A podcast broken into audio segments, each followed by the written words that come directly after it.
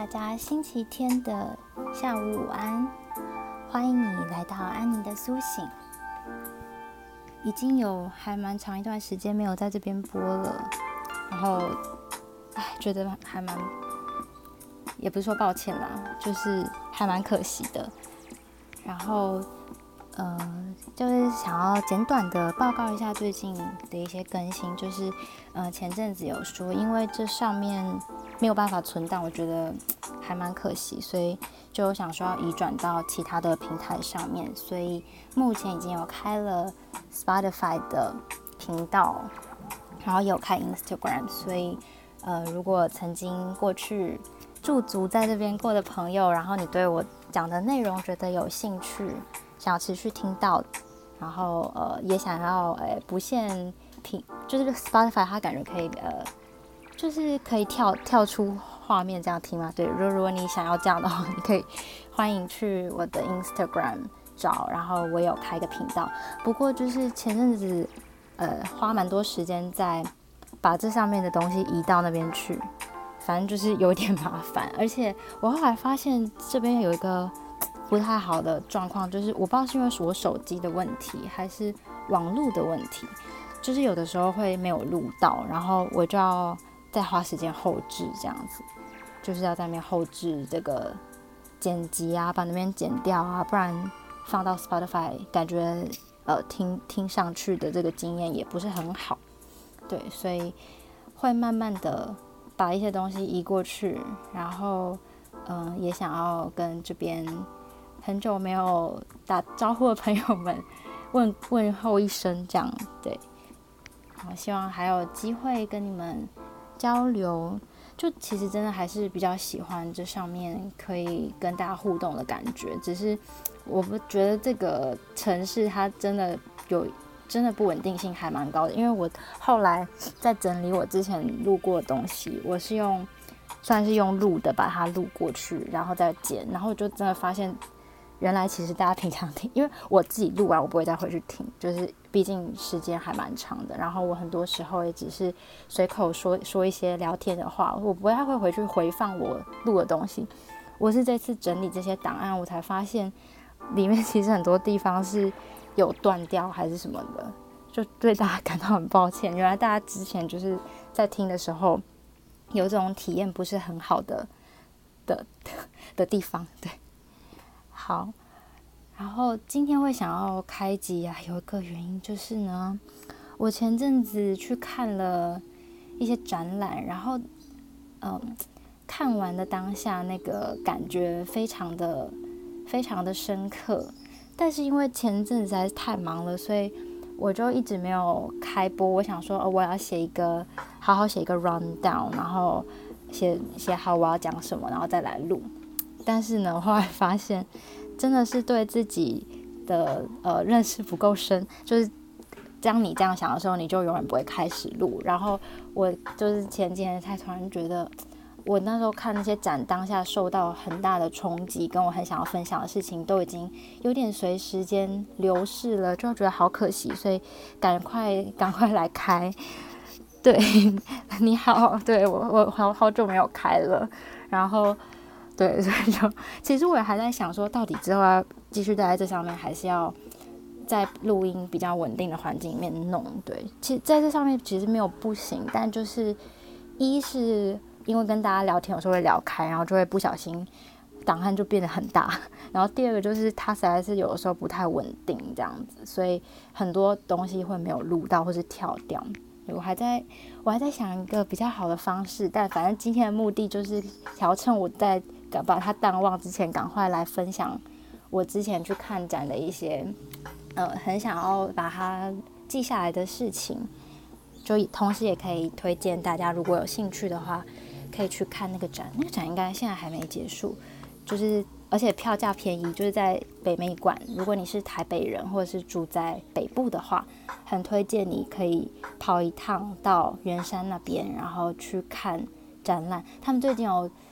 就两档我觉得都很不错，然后档期好像也都蛮接近的，对。好，我今天要分享的这个是到十一月一号，叫做布列松在中国，对，这是一个呃摄影的展览，对，但是它跟我觉得它有点跟我以往可能也是因为有点年代的关系吧，就跟我以往认识到的摄影展，感觉它可以看的东西又更多，这样，所以我觉得很值得一看。然后先来大概的非常简短的介绍一下，到底这个人是谁，然后他为什么这么厉害，有有必要帮他办一个展，然后还很值得去看。就是这个人，他叫做，其实我不太会念他名字，他是法国人，呃，亨利·卡蒂埃·布列松，对，翻译是这个名字。然后呢，他生活在这个二战过后的这段时间，二战过后，对，然后他就是那时候算是一个还蛮活跃的摄影师。啊，他这个展览主要就是在把他一九四八到一九四九年在中国大陆的时候拍到的照片做一个展览，然后他一九五八年又去了一次。这一九四八到一九四九，大家如果就是呃，看可就是有有有有在对年份比较敏感，应该可以就可以知道说，这个时间点就刚好是国共内战打完，然后。个国民政府撤退到台湾，然后政权有一个移转的这个状态，所以他当时拍了很多照片，其实是非常。第一是那时候的摄影技术也没有像现在这么发达，再来就是当时也不会有那么多的西方人跑去中国拍，特别去拍这个东西，所以他拍那些东西就变得非常的独一无二，然后很珍贵这样子，然后。这个展览主要就是展他在这段时间拍的，然后他后来在一九五八年又去了中国一趟，那时候已经完全是呃呃中中共中华人民共和国的政权了，对，所以他那时候他第一次去的时候是比较像一个旅行半旅行，然后随机看到有什么东西他就拍下来的状态，就比较自由。然后第二段去的这个时候呢，其实是被有点像是官方安排好的，所以也不是说他想开想拍什么就拍什么这样子，对。所以虽然在这个展览里面，他们有提到说布列松其实很想要呈现出中国这个地方的政权移转之后有什么不同，但是最后其实他能够呃呈现的面向是有限的啦，因为毕竟第二次去的时候。也是有人带着他，然后有刻意的希望他拍某些画面的这样子，对。好，然后他做的很棒的一处就是，他除了有展这些照片之外，而且是原版呢，就是就是底片洗出来，对，原原版照片。还有一些他的当时的书信，他跟杂志社通信，因为他要拍照嘛，是杂志社给他钱，然后发他去拍这些画面，之后就会报道在杂志里面。就除了这些书简啊，全部都有展出来以外，还有一个就是说，布列松这个人的摄影习惯跟我们呃认知中的一些比较报道纪实摄影有一点不太一样，因为。呃，不知道大家有没有看过一些像是可能普利兹奖的摄影展？对，就比较多的对于呃新闻报道摄影的一些认识是说，他可能透过这个镜头，就是这个摄影师他就像一个他就像一个评论家一样，或者是他有什么话想说，然后他透过他的镜头去捕捉一些。呃，让人可能看了会义愤填膺，或者是会很悲伤，或者是一些呈现社会议题的一些画面。所以有的时候那些画面会是比较有批判性，或者是比较冲击性的。但是布列松这个人呢，他比较不是这个样子，因为他在这个展览里面有展出几段是布列松的访谈访谈的内容，还有他呃著作里面 quote 他讲的一些话，然后。我自己的感觉，当然有可能有很多人对他有不同认识，然后我也不是特别专门在研究摄影的，但是我自己看下来的感觉是，他其实比起记录、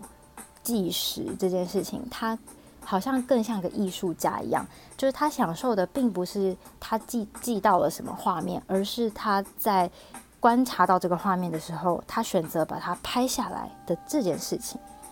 这样听起来是超玄的，但是。我觉得他其实根本不在乎，就有点像是说，他其实 care 的是那个按下去的感觉，而不是洗出来长什么样子。对，我觉得他很有趣。然后他的画面也有一些呃还不还蛮有意思的地方，就是他虽然拍的都是一些呃在沉重的时代的人民的生活，但是他拍的东西非常的贴近人性，就是感觉他。嗯，不会去把这个人放在一个巨大的时代脉络底下，然后说这个人就是某个时代的缩影，感觉比较不像这样。我感觉他比较像是把每一个他遇到的人都当成是一个独一无二的生命在看待，所以他拍出来的东西非常的人性化，然后非常有故事性，然后甚至会让你觉得就是哦，虽然有烽火连天的时候，然后有。呃，物价飞涨的时候，有人大家人民生活过得很苦的时候，也有生活就是很快乐啊，然后充满着庆典的时候。可是，即便这些大时代底下，大家有一样的生活，很多人他们的生活可能有一些小地方还是不会变的，就是大家还是要吃饭嘛，然后大家还是要谈恋爱嘛，然后小朋友还是要玩啊，就是诸如此类的。所以你会看到很多非常非常贴近人性的一些捕捉，然后就会觉得那些照片。里面很有故事，我比较印象好，就不要太雷大家，但就是分享一点点，我觉得让我觉得印象很深刻的，就是像他有捕捉到就是一些分离的场面，然后就觉得哦，可以感觉到这个人他虽然可能距离我五六十年这么久，五六十年，呃，四十几年这样。然后他的照片是黑白的，但是你会可以感受得到这个人跟你是有一样的情绪的，你甚至是可以体会那个人他当下体会的事情。然后布列松对行为的观察还有动作的观察也非常的入微，像有一段是在他在拍那个上海的那个金圆券风暴，就那时候好像就是因为呃。那个物价的关系，所以就是大家就涌现那种挤兑潮，就是赶快要去银行换钱，这样子换换把钱换成金子，因为觉得钱以后会不值钱。然后在挤兑风潮的时候，因为大家排就全部人都挤在一起，所以很多人可能甚至是会被在人群中搞不好有风险被踩死之类的。然后他就捕捉了一个。我觉得他真的太太太酷了，就是他捕捉了一个大家扶着墙，然后想要前进的那个画面，就是一排的人，然后同时伸出他们的右手，然后再扶那个墙面那里面凹进去的一个沟槽，就他如果不扶，他可能就会被击倒或者跌跌倒这样子。就那个画面是因为太多人都在做一样的动作，然后人潮之汹涌，所以非常的壮观，他就捕捉这个画面。他在他对人的动作和行为的观察是会让你感到就是 会心一笑，甚至是觉得天哪，你怎么会想要去拍他做这个动作？就比方说，如果是挤兑潮，大家可能只会去想说哦，拍大门口哦，拍那个门这样被推开啊，或者是大家要换钱换之类的，我不知道。但他就是会可以拍出一些非常有趣的画面，对，类似的画面不可胜数，所以。如果你听完这段介绍，你有点兴趣，欢迎你们可以去北美馆看一下这个展览。对，我就不要再暴雷太多了，因为哦，这个展就是我其实有朋友有先去看过，然后就问他说：“嗯、呃，那大概我可能要看多久？这样我要抓个时间。”他就说：“大概两两小时吧，就一两个小时就可以看得完了。”这样就并并没有，并并非我大概看了三个多小时才。还有一点来不及，这样就是会有意犹未尽的感觉，嗯。然后，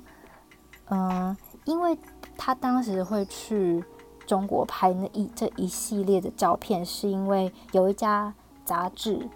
呃，有发他去这样。然后那家杂志是跟他算是当时合作关系算是最密切的吧，对，应该是。率先跟他做这个合作，所以他才有这个契机去到中国的。然后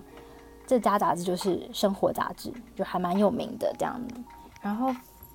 因为我看完了以后，我就对这个《生活杂志》也开始有一点算是好奇吧。就之前只知道说，呃，应该怎么讲？呃，其实之前《生活杂志》在台湾有一段时间就是还蛮红的，是因为有一部电影就是《白日梦冒险王》。The Secret Life of Walter Mitty，对，在讲那个班史提勒自导自演的，在讲一个很爱做白日梦的人，然后他在生活杂志负责管底片，这样，可能那是一个关于冒险的故事，就简单而言。但我然后那个时候，呃，看那个电影完了以后，我记得台呃联合报我在台湾办了一个，也是摄影展，然后展出生活杂志过去拍到的一些非常经典的画面。那时候我有去看，但是必须说那时候其实对于这个杂志在历史上的定位感受还没有那么深。对，那是应该是七年前吗？七七八年呃六七年前了，对。就那时候只知道说哦，这个杂志影响力很大，然后拍了很多好好照片。但是这一次看完这个布列松的展览，就又开始觉得对那一家杂志有一些好奇，所以我就把那一部电影重新翻出来看，然后研究了一下那个杂志的一些小事情，他就赫然就觉得哇，以前嗯认识不够深的时候，真的是没有办法体会。到那部电影就是还蛮细心的一些点吧，对，就是我不知道大家有没有看过这部电影，对，然后他还蛮有名的，然后他讲的就是那个很爱做白日梦的这个男主角叫做 Walter Mitty，他成天就是会一直呃突然之间呃陷入自己的白日梦中，然后不会想要去。把自己的梦实现出来，然后他连追一个女生都要犹豫再三，所以是一个非常胆小的人。然后他有一个跟他常年合作的摄影师，是生活杂志的摄影师。那个摄影师有一天就是得知说，哦，这家杂志快要被呃并购了，就是生活杂志其实几经易主，然后在好像两千年的时候是正式。就他们最辉煌的时代就在大概在两千年那个时候结束了这样子，然后电影里面就在演说这家杂志要并购了，所以 Walter Mitty 他的这个伙伴摄影师朋友就寄来了一卷底片，然后就说，呃，他希望用二十五号底片当做杂志最后一期的封面照片，但是呢，这个 Walter Mitty 打开那卷底片就发现二十五号根本不见，这样，所以他就。啊，然后这个摄影师又很难联络到，他就是一天到晚都在雪地啊、荒野啊，到处世界各地奔波，来无影去无踪，所以很难找到他。那 Walter Mitty 为了那张重要的底片，他就只好亲自踏上了很多的奇幻旅程，然后去找这个摄影师。呃，表面上他就是一个在鼓励比较胆小的人去踏出自己的舒适圈，然后去。实现生活的真谛，去勇敢迎向挑战之类的，对，就是第一次看的时候只有感受到这个地方而已。但是这一次看完这展，我就回再回去看了一次，然后就觉得其实这个 idea 还蛮用心的。我就去查了一下，这个《Secret Life of Walter Mitty》，它不是一个全新的，它不是一个全新的故事。就是它其实是在一九三九年的时候就被写出来的，是一本一个短篇的小说。它的作者叫做 James Thurber。然后，可是这个故事最一开始的时候，只是呃，主要就是只是在讲说有一个人，然后他很爱做白日梦，啊，他常常就是梦一梦就想，呃，他明明人没有移动，但是他好像到了一个什么高山上啊，到雪地里啊，反正就很会梦。就他那篇小说其实刚开始呃。最原始的时候就讲这个这样子，然后在一九四七年的时候，这一这一篇小说他也被呃改编成电影拍过一次，然后也是在讲一个在杂志社工作的人，然后他也是会爱做白日梦，就这个主角人设没有变，但是当时改编电影的时候，那一篇那本杂志不是 Life。是一直到二零一三年，Ben Stiller 他在翻拍的时候，我不知道应该是他或是他跟编剧的讨论。总之就是他们把 Walter Mitty 这个主这个爱做白日梦的主角保留了下来，然后再加入生活杂志作为他工作的地方的背景。对，然后生活杂志它是一本什么样的杂志呢？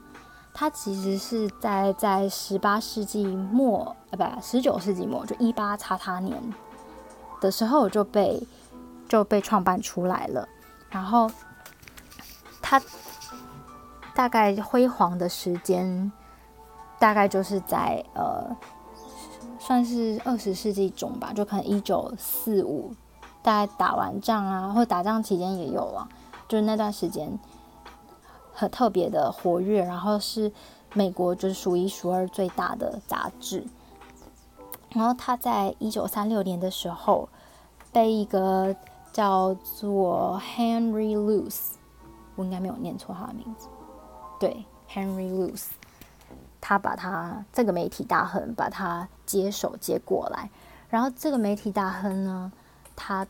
被一些历史学家誉为是对美国的二十世纪的媒体算是影响最大的，因为那个时候可能电视没有这么的。电视电视那时候有了吗？好像还没。对，那时候就是大部分都是以呃报刊杂志为主。然后这个 Henry Luce 他接手 Life 之后，他就写了一段文字，这段文字非常的有名，而且有被用在这个呃《白日梦冒险王》里面。《白日梦冒险王》有稍微改一点他的字用字，但是精神是没什么太大的改变的。然后这段文字就是在写说，呃，这个 Henry Luce 他觉得。呃，照片跟影像对人是有非常巨大的影响力的，因为以前还没有这么多发达的媒体的时候，大家就是文字为主嘛，或者是广播用讲的，还是都是以语言为主。但是 Henry Luce 在那时候，一九三六年的时候，他就会提出说，他觉得应该要好好善用照片、影像的力量，就是影像力量是可能更胜过于文字的，可能也更胜过于声音哦。不知道他那时候可能这么认为。他就写了一段写说：“To see life, to see the world, to watch the faces of the poor and the gestures of the proud, to see strange things, machines, armies, multitudes, and shadows in the jungle, to see and to take pleasure in seeing, to see and be instructed, to see and be amazed。”反正就是在讲，呃，他觉得为。影像对于，呃，影像在这个社会当中是有更更有影响力的，然后大家应该要去透过观看来，呃，被感动啊，被受到冲击 之类的，对。然后这段其实是他应该算是好像是一部内部的跟员工沟通的信，后来就变成了《Life》杂志的一个座右铭，所以是到他接手之后，《Life》杂志才确立说他们是要。以一个以照片为主的一个方向来做经营的，对，然后他们开始率先做这个这件事情，然后当然就延揽了很多优秀的摄影师去帮他们拍照，当然就也包括刚刚说到这次展览的这个布列松这样子，对，然后在这六十年间、数十年间了，他们也创造了很多让大家非常难忘的照片的作品。然后我觉得，呃，这个 Ben Stiller 跟他的编剧，他的编剧叫什么名字？给他一个 credit，他叫什么名字？那我刚刚有查，嗯，就 Ben Stiller 跟他的编剧去把 Life 放到他的哦，叫做 Steven Conrad，把它放到这个故事的背景，我觉得非常的聪明，而且。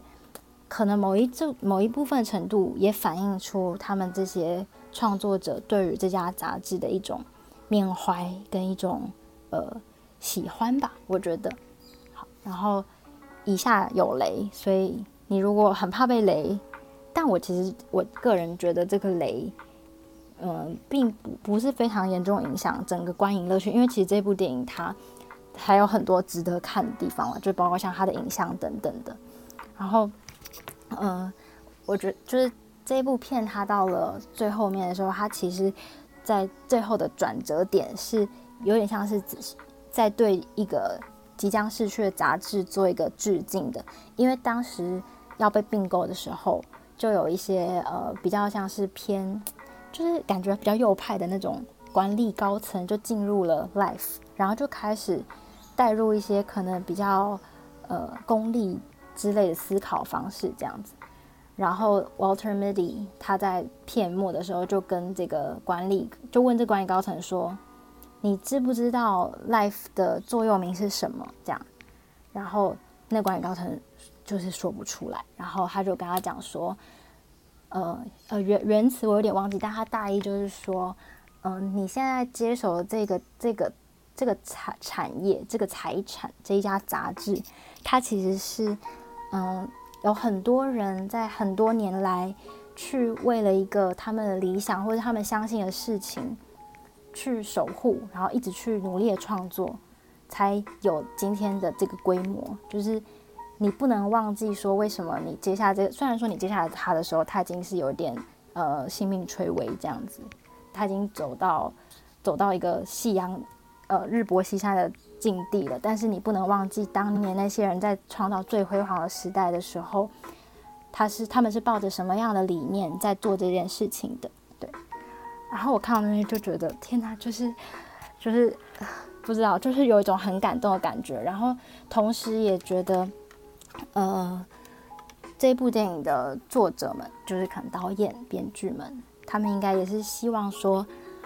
嗯，你不只是。要去突破你的同温层，吧，不是同温层，舒适圈。你你不是只是要突破你的舒适圈，然后去勇于迎接你的各种挑战什么的。你还有很重要，就是你不能忘记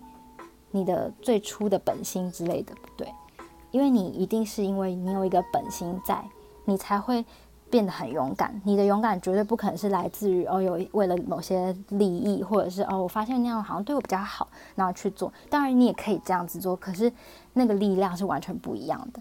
因为在这部片的最一开始的时候，就可以感觉得到，就是他在一开始的时候，呃，先是有让观众知道说，哦，这家杂志社是以图片为主，以照片、影像为主，但是他们快要收掉了，然后。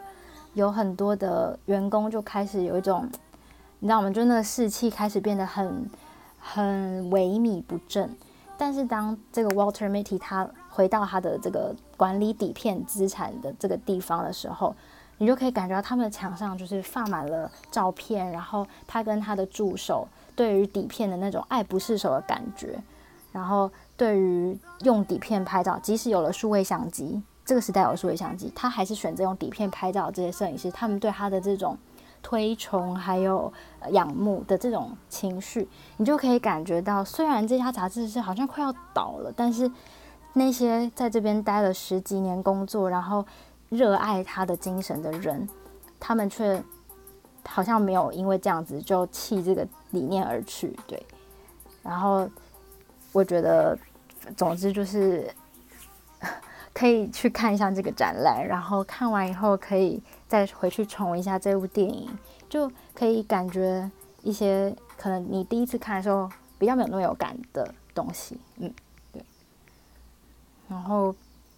其实其实看完第二次看完以后也有一些感触，就是呃，除了说对《Life Magazine》，可能他对在美国社会当中，他对有些人而言是曾经是一个。美好时代的象征，其实我们生活中有很多东西，可能在这个呃科高科技不断翻新的时候，有很多东西我们其实是会很想把它留下来的。然后，呃，我觉得他可能就是要提醒大家要勇敢吧。就是有的时候你可能会觉得说啊，没关，时代就是这样，时代就是会把，就是会汰旧换新啊，时代就是会把我们曾经很喜欢的东西。吞噬掉，因为呃成本啊什么的各式各样，就是会一一定会去威胁一些我们可能过去习以为常或是觉得比较好的事情，然后有一些观念我们可能也会被迫要改变，然后我觉得他有点在提醒你，就是说你当然一定要去顺应时代的改变，但是有一些东西呃你应该要回去听你自己觉得到底。到底这东西是不是真的很珍贵？如果它真的这么珍贵的话，那我们是不是还有别的方法？我们要勇敢的去把它们留下来。嗯，我觉得，我觉得导演给我这感觉，嗯，然后我还蛮受感动的，就比第一次看的时候还要感动。因为第一次真的比较看到的是，呃，要怎么讲，就是 Walter Mitty 他很原本非常的孬，然后很不勇敢，然后不敢去做一些事情，然后呃被迫踏上这这一趟旅途之后，他呃改头换面，变成一个对生活有目标、对自己有信心的人。对，但第二次看就发现，其实还有更多东西。嗯，我推荐大家去看。瑞克多，Hello，很久不见。之后应该会再录一集，是在讲另一个展览呢，就是对，然后对，再再要再做一次前面的承诺，就是会慢慢把这边的东西好好的编辑完，然后放到 Spotify 上面去。如果有兴趣的话，大家可以去听。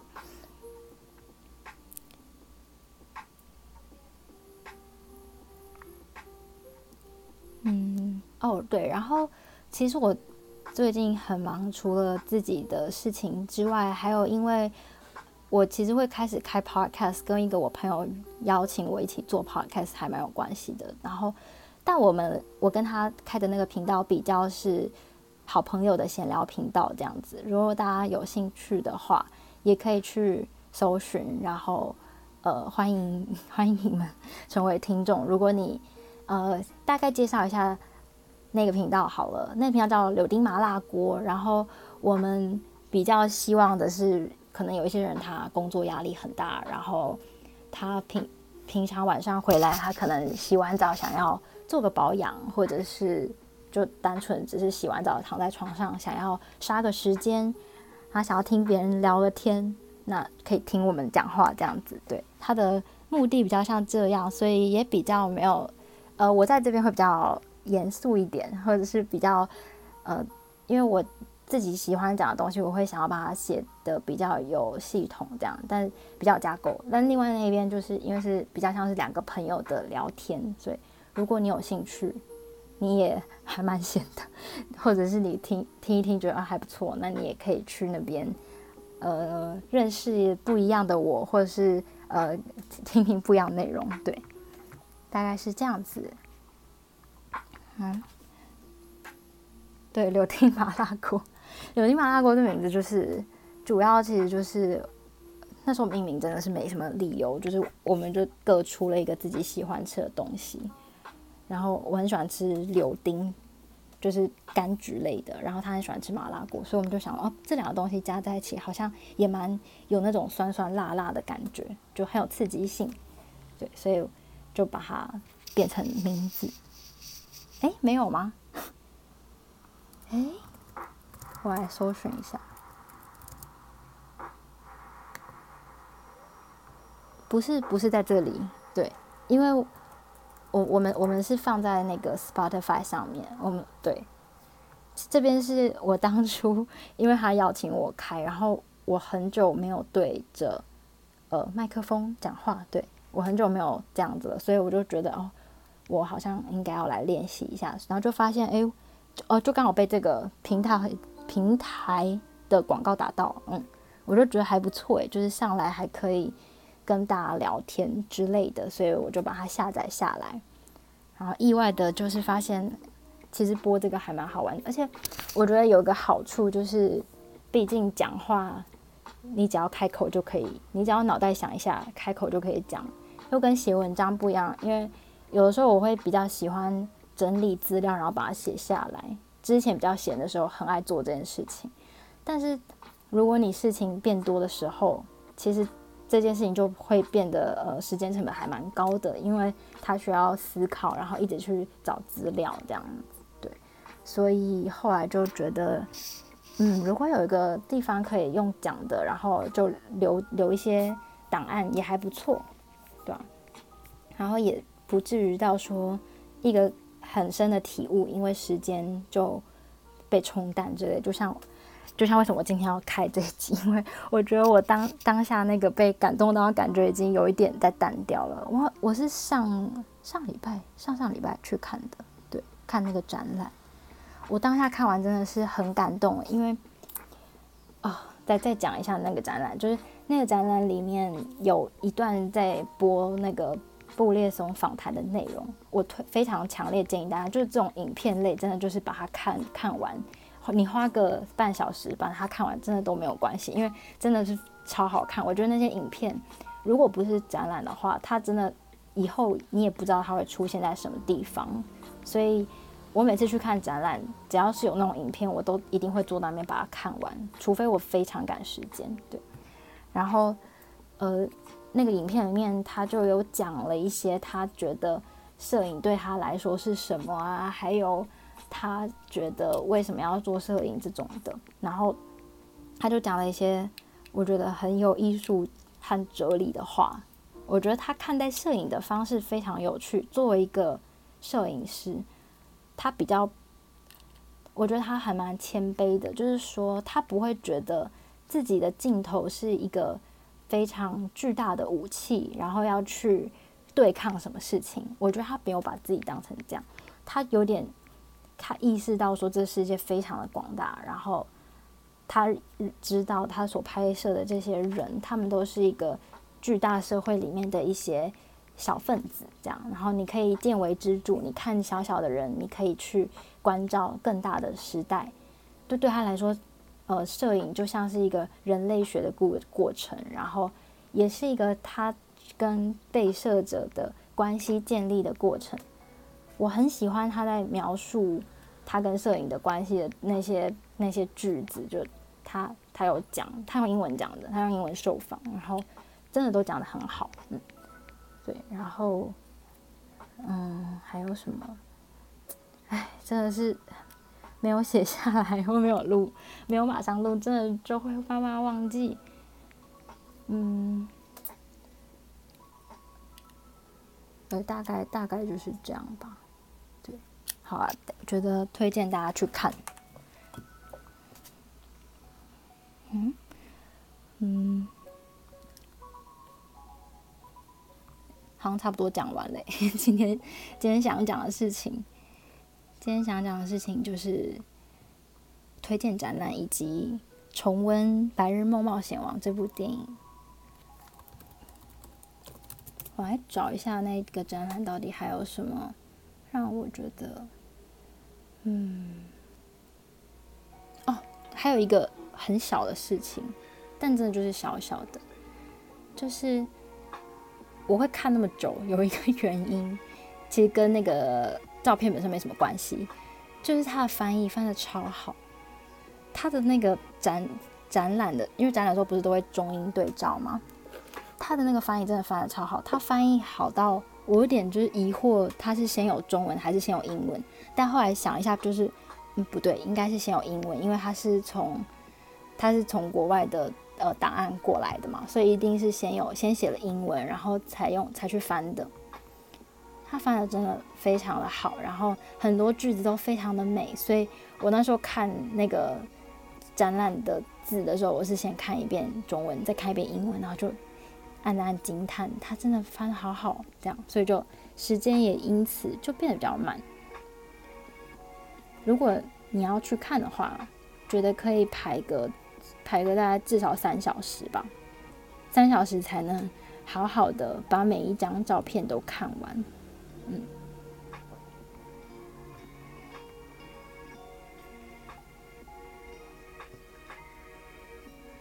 哦，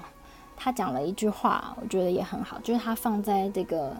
不知道是入口还是出口的地方。他布列松讲过一句话，叫做 “Facts are not interesting. It's the point of view on facts which is important.” 就事实并不有趣，对事实的观点才重要。我觉得他会讲这句话，就是一个对我来说吧，他我觉得他还蛮蛮谦逊的，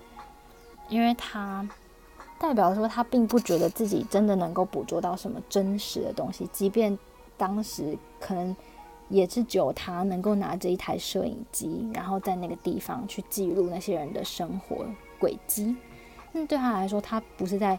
记录什么真相之类的，就是他好像没有把自己看成是这样子的角色，他比较像是一个呃观察人类生命的一个艺术家这样。我觉得他真的很酷。然后这个展览里面有提到一一个布列松这个人特殊的跟他的影响点，就是呃，他并没有以新闻报道摄影为他的那种设定，就他不会把自己当成是什么摄影记者之类的。虽然他拍的东西的确是可以拿去配一些新闻用途，但他没有把自己认定成这样子的人。可是他拍的东西，杂志社、新闻社却很喜欢。所以，他某程度算是有影响了当时这些人在记录事情的方式。